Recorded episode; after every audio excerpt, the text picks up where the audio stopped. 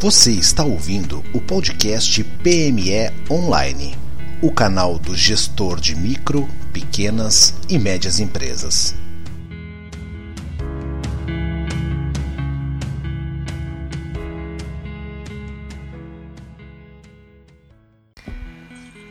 Olá, bem-vindo ao PME Online.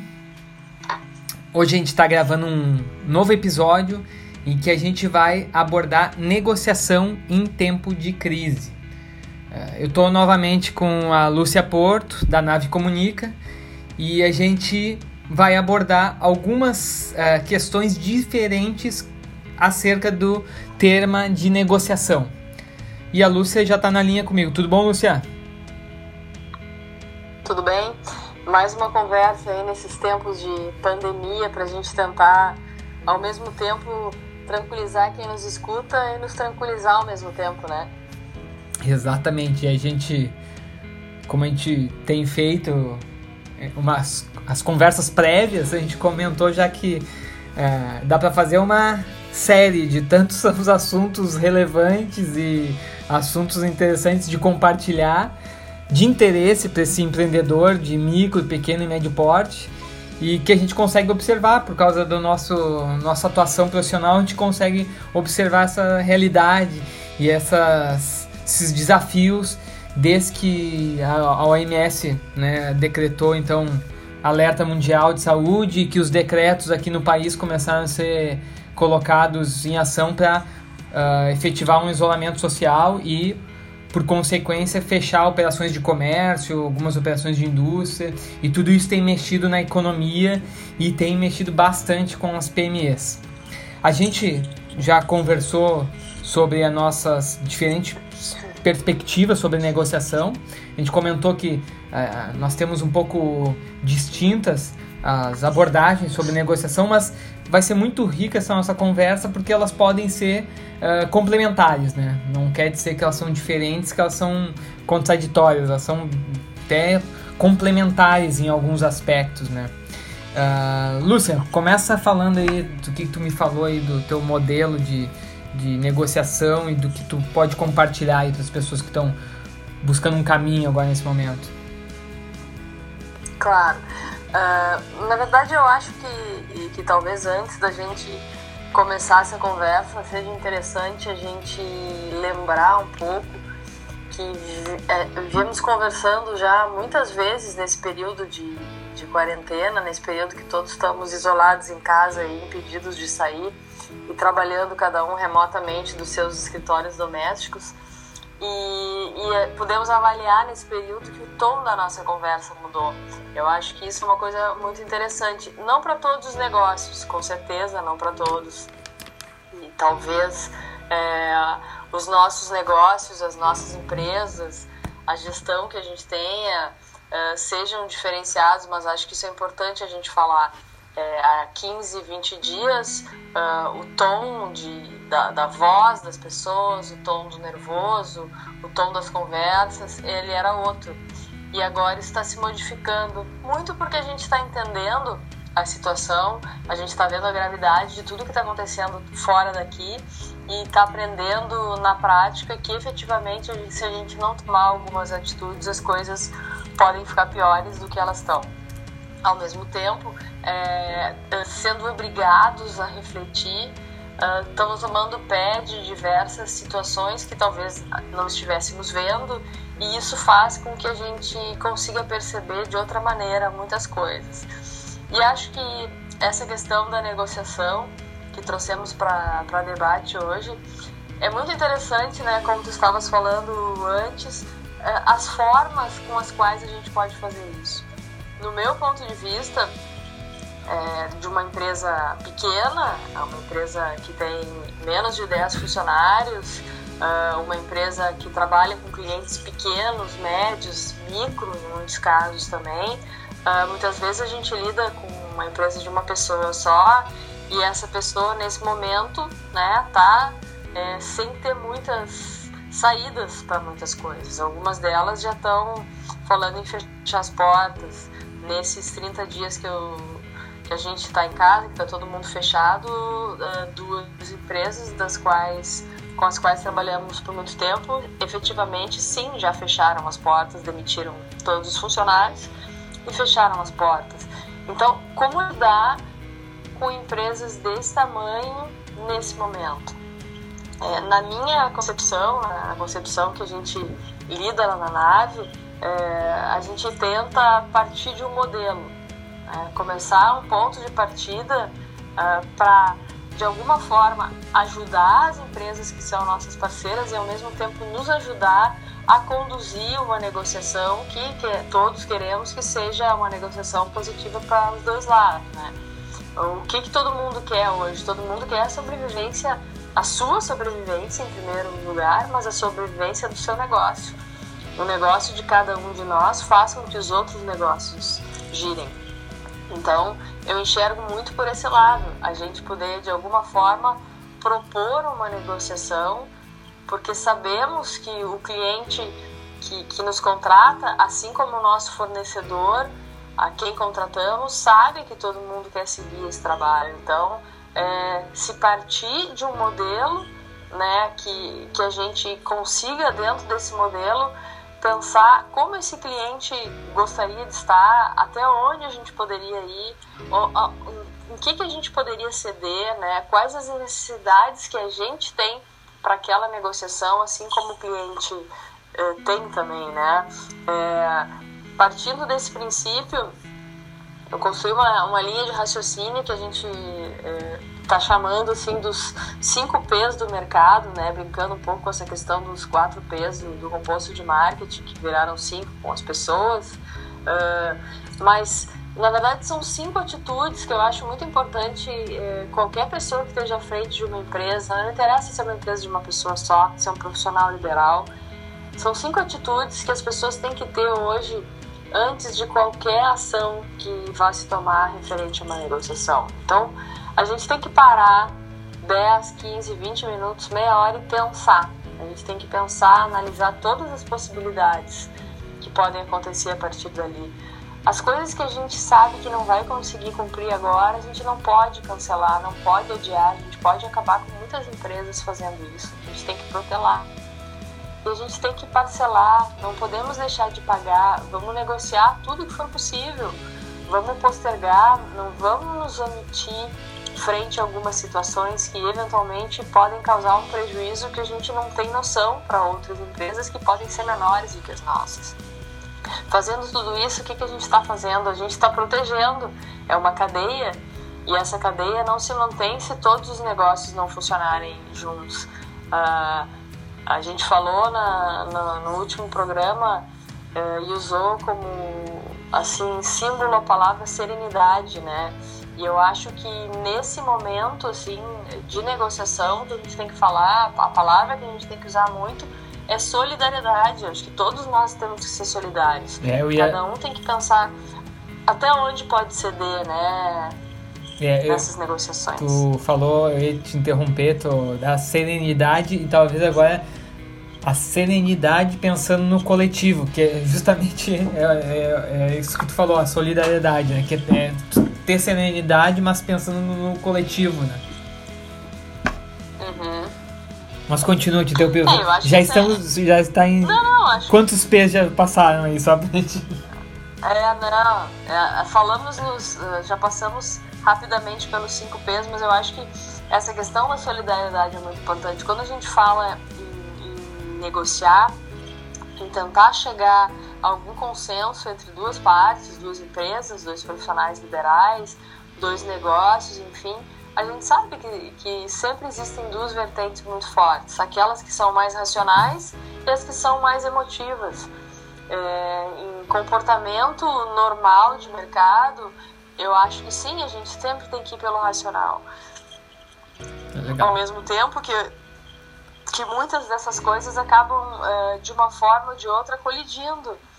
Só que no momento como esse, a gente tem que pensar muito no outro. E se a gente é, tomar todas as decisões para si e não ceder em nada, o negócio não vai funcionar. É. E, a, e a tu fazer. Uh, tu, tu mudar profundamente o modo de pensar negócio, né? Porque a gente, a gente especialmente eu vou falar Brasil, mas uh, obviamente que em qualquer lugar que tu tem negócios pequenos muito próximos, tu tem competitividade, tem concorrência. E normalmente a gente, uh, quando a gente está gerindo os negócios, uh, nosso modelo é de tentar ganhar a concorrência, né? Nosso modelo é de chegar na frente, é de bater meta, de no momento desse de crise global, tu, o pensar no coletivo, tu desconstrói um pouco essa ideia, né? Que tu tem que ganhar, mas tem que pensar que a outra parte tem que ganhar também para o sistema continuar operando, né? É, é só vermos algumas ações que estão acontecendo por aí coletivamente. Empresas que até ontem eram concorrentes estão se unindo para que os setores não fechem. É. É, especificamente no meu segmento, que é o segmento da comunicação, são empresas de eventos se unindo, são empresas que organizam é, festas, que organizam shows, bancos agora se unindo também. Então, assim, se esses segmentos não se unirem, o mercado termina. Então, é, nós que somos PMEs, nós temos que entender que é muito importante também que todas essas negociações, de uma ou de outra forma, é, sejam efetivadas para que o mercado continue andando. Lúcia, uh, relembra então, que eu achei bastante interessante a tua forma de pensar do, uh, com esses 5P. Relembra eles então, pontualmente, rapidamente, passa para nós então. Pontualmente, os 5P seriam os seguintes: pense, protele, parcele, postergue e proteja.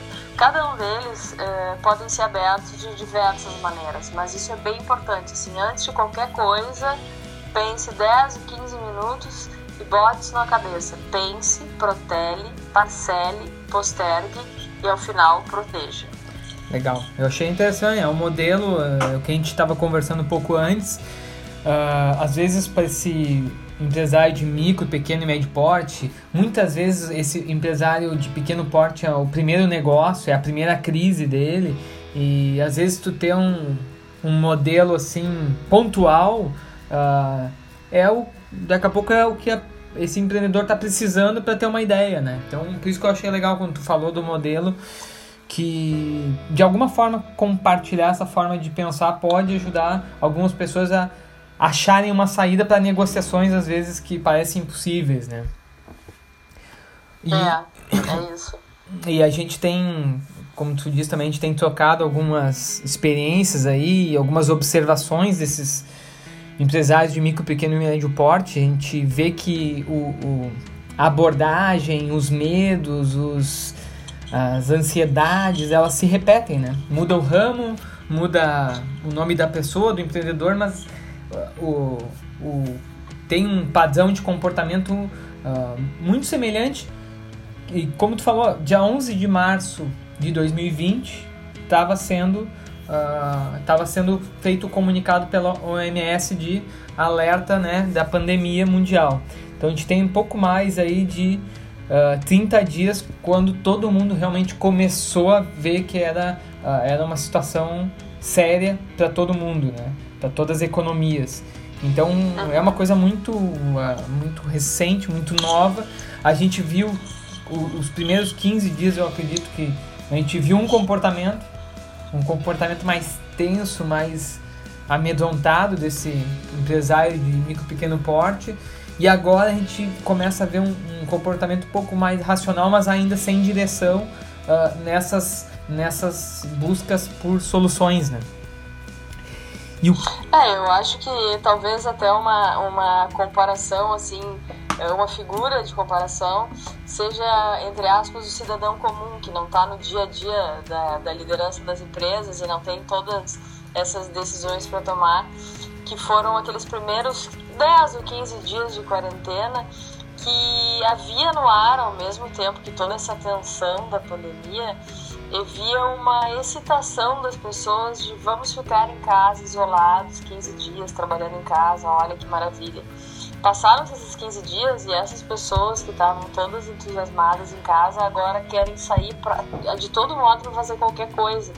Então acho que é, essa figura também é, da pessoa que queria ficar em casa e achava que aquilo ia ser uma folga, tá 15 dias depois, se alguém que tá louco para voltar pro trabalho, pro escritório, pro lugar onde Mudou tá, totalmente. sair dessa prisão doméstica, acho que essa figura é interessante nesse momento também, né? Sim, sim, sim, muito. É, é, é aquele pensamento coletivo que vai se transformando e vai vendo que as dificuldades não são né, só de ficar em casa, mas que tem outras dificuldades aí para operação, para manutenção das atividades. Né? Mas deixa eu então eu abordar o, o, o, o que, que eu, inclusive, já publiquei um artigo lá no pmeonline.com.br que é muito do que, que eu sempre pensei de negociação. Eu tive, que nem eu te falei, tive sorte e, e de ter muito cedo contato com a bibliografia do William Ury. William Ury, para quem não conhece, é um dos Uhum. caras mais reconhecidos no, de negociação. Ele a literatura dele é muito prática, é muito objetiva. É um cara que já participou de negociações de tratados de, de, de paz. É um cara que já tratou de negociações de grandes disputas comerciais. Aqui no Brasil ele apoiou ah, o Abílio Diniz na, ne- negociação para recompra do Pão de Açúcar. Então é um cara bastante conhecido na negociação. E há, sei lá, 16, 17 anos atrás que eu tive contato primeira vez com a literatura dele. É um, li é um livro ah, Superando o Não, Como Negociar com Pessoas Difíceis. Então, é, esse livro foi muito interessante. E desde lá, sempre quando me vem negociação, quando eu estou em dificuldade, especialmente em negociação, me vem aquela, aqueles conceitos dele. Então, muito que eu vou falar agora, talvez as pessoas já tenham ouvido falar do William Ury ou vão encontrar de forma mais aprofundada na literatura do William Ury, que eu de antemão já deixo aqui como uma boa indicação de, eh, desse aspecto de negociação. né? E, e o, o mais interessante, ele sai da teoria e coloca bem as práticas, conta muito da experiência dele com grandes negociações. né? O que, que eu coloquei ah, como modelo de negociação, e, e a gente vê muito, de novo, né, que a gente tinha comentado, clientes, fornecedores, ah, colaboradores, parceiros, ah, todos estão precisando negociar nesse momento. Todas essas, essas pessoas, eu acho que a, a, a- vamos dizer assim, o modelo ele pode ser aplicado de uma forma semelhante. E o que, que, eu, que, que eu coloco como uma premissa desse modelo? Primeiro é eu, eu como empresário, como cliente, como fornecedor, como funcionário, eu ter muito claro da- das minhas pretensões. O que, que eu estou precisando nessa, nessa negociação? Se eu sou um, ah, um empreendedor de micro e pequeno porte, vou negociar com um fornecedor, o que, que realmente eu preciso? Eu preciso de- diminuir custo? Eu preciso de mais prazo para pagar? Eu preciso reajustar um valor? Eu preciso mudar a, a, a condição de pagamento? O que, que realmente eu preciso? E o que, que eu estou disposto a ceder para conseguir eh, eh, essa, a- atender a minha necessidade? Segunda questão é entender, é conhecer a outra parte que eu vou negociar. É, eu tá muito ah, aberto para ouvir a outra parte. O William Ury fala que um bom negociador ele mais ouve do que fala. Por quê? Porque tu tem que entender a outra pessoa, tem que saber ler a outra pessoa. Talvez a, a, a- essa outra parte da negociação ela esteja com as mesmas dificuldades que tu tá enfrentando. E aí, como é que vamos, vamos entrar num acordo? Como é que vamos ah, achar um, um ponto de consenso, né? Então, acho que isso é muito importante para tu entender qual é as dificuldades da outra parte na negociação e também para tu ver se a outra parte está sendo sincera ou está sendo oportunista, né? Terceira questão é tu entender os agentes que estão envolvidos no contexto da negociação, mas não diretamente ah, tomando decisão. Por exemplo, quando tu en- entra em contato com um fornecedor para rever um contrato, quem é que está mais envolvido nisso? Os funcionários, os outros fornecedores, o governo, o Estado? Como eu vou fazer para o meu acordo com, com, fornece- com esse fornecedor específico não impactar nessas outras pessoas? Como eu vou proteger essas outras pessoas numa negociação? E aí volta para o que tu estava falando ali. tentar negociar. Porque se no momento que eu cancelo um contrato com um fornecedor meu, de alguma forma eu vou estar impactando os funcionários desse meu fornecedor. Então, esse é o terceiro aspecto, entender quem mais está envolvido na negociação que não necessariamente está na tua frente tomando decisão. E os outros dois aspectos. É não quebrar a corrente, né? Exatamente, é isso que tu falou, para não quebrar a corrente. É eu ter noção de quem mais está envolvido e que vai, de alguma forma, sofrer as consequências de uma negociação mal feita, por exemplo. E as outras duas questões falam sobre abordagem, né? Uh, a, prim a, a, primeira eu falo que a abordagem inicial ela tem que ser aberta.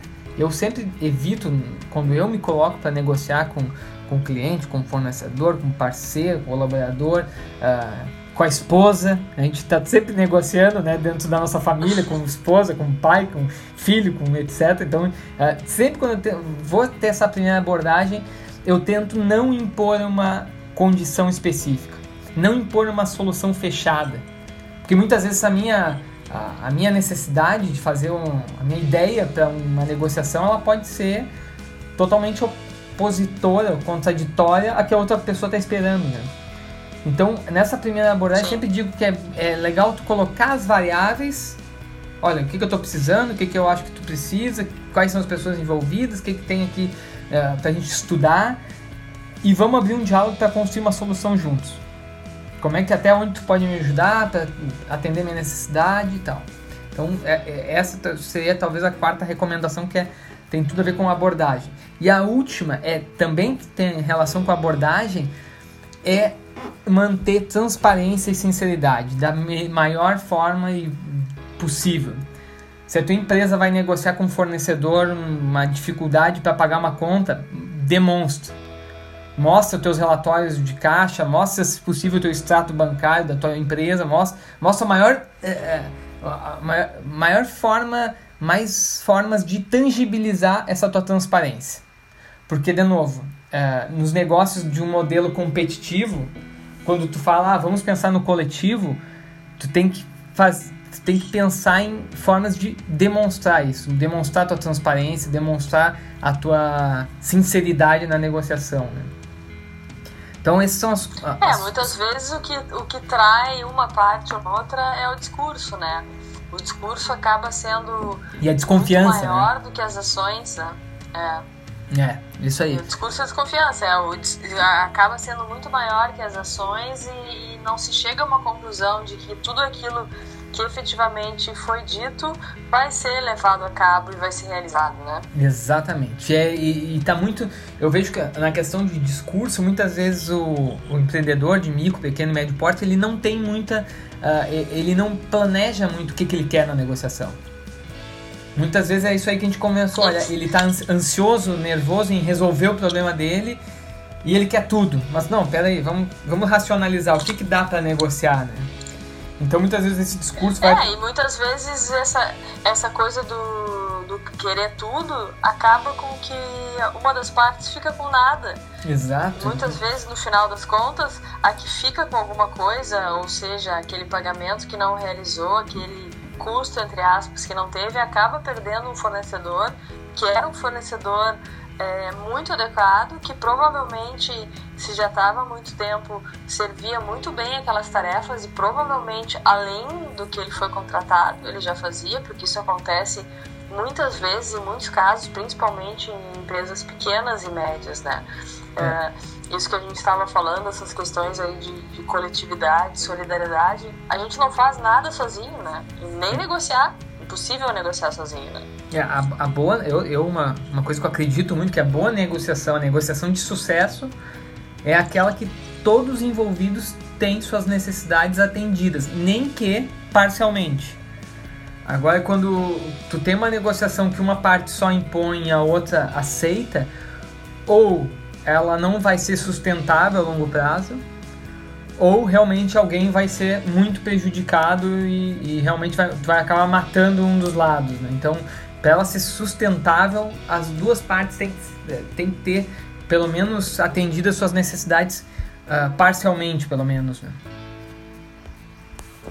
É, eu acho que claro que a gente tem que levar em conta uh, esse momento que a gente está vivendo, que assim que os ânimos estão exaltados, uh, que os empresários estão ansiosos, né, que os líderes têm uh, um milhão de decisões muito difíceis para tomar, né, que estão com as costas carregadas, uh, pensando em todos os funcionários que eles têm, nas famílias que eles acabam sustentando, e isso na hora de uma negociação pesa, pesa muito, porque se pensa, na hora que, se, que um empresário está fazendo isso, está tentando negociar, ele está pensando no seu sim, mas ele está pensando também nos outros que ele está levando junto. Então, acho que na hora de, é, de pular fora de uma negociação, de negá-la diretamente, é muito importante se pensar nisso. Ah, se está de alguma forma é, salvando ou resguardando os funcionários que a sua empresa tem e os, e os funcionários daquela empresa que está sendo desligada. E aquele profissional liberal que agora não vai ter mais essa oportunidade. Né? É muito importante pensar nisso nesse momento também, né? É, pensar na. A gente está falando que nem como a gente conversou, né? São visões um pouco dif diferentes, mas elas são bem complementares. Elas talvez o que elas têm em comum é sobre tu pensar negociação em coletivo, né?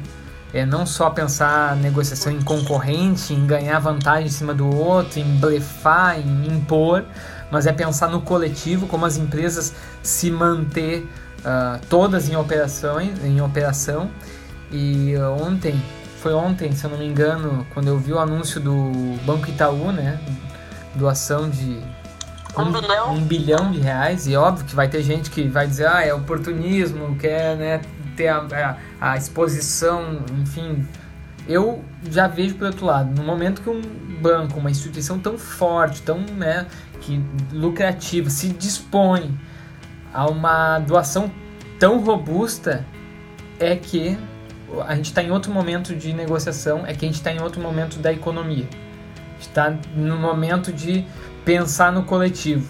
Porque, de novo, se ah, o sistema não funcionar basicamente, se as operações não, das empresas não funcionarem ah, minimamente, ninguém tem como sair de alguma forma ganhando. Né?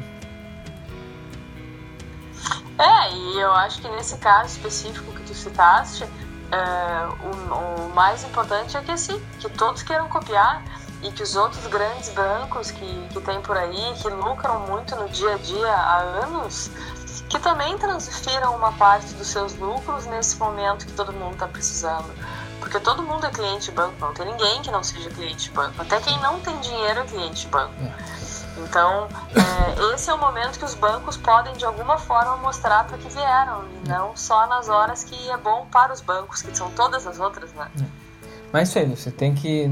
Eu acho que a gente compartilhou algumas ideias interessantes. Uh, os micro, pequenos e médio empreendedores têm que uh, pensar nesse coletivo, tem que negociar entre si para tentar achar um consenso das operações. E eu acho que foi legal esse bate-papo. Vamos deixar bastante coisa aqui gravada, nosso, nosso, na nossa série né, sobre uh, assuntos relevantes né, para enfrentamento da crise. E é isso aí. Quer mais uma mensagem final, Luciano?